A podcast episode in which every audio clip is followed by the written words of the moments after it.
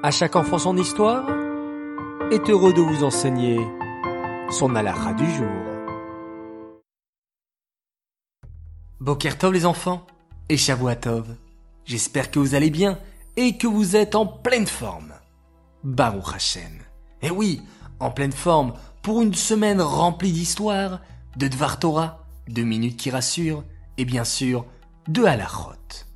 Revenons à présent à nos halachot sur la tefila. Écoutez attentivement.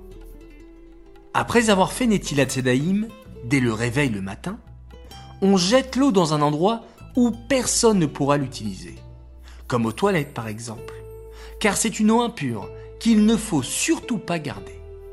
Ensuite, on pourra se préparer pour la journée, se rincer le visage et la bouche, se brosser les dents, s'habiller, mettre ses chaussons ou ses chaussures.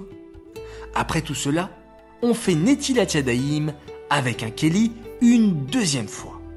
C'est seulement à ce moment-là qu'on pourra réciter la Beracha de Al Netilat Yadayim, puis toutes les autres Berachot du matin. Ainsi, on fera attention à ne prononcer le nom d'Hachem qu'après s'être rincé la bouche. Les enfants, écoutons la question.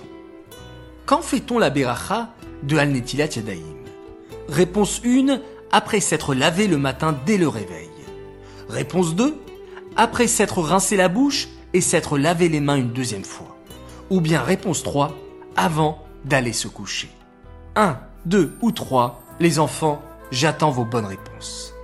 En parlant de bonnes réponses, vous avez été près de 200 à me donner la bonne réponse sur la question de jeudi qui était Qu'est-il interdit de faire avant de faire Netilat Il fallait me répondre, réponse 3, les deux réponses sont justes, c'est-à-dire marcher une distance de 2 mètres et toucher certaines parties de son corps, ainsi que les aliments.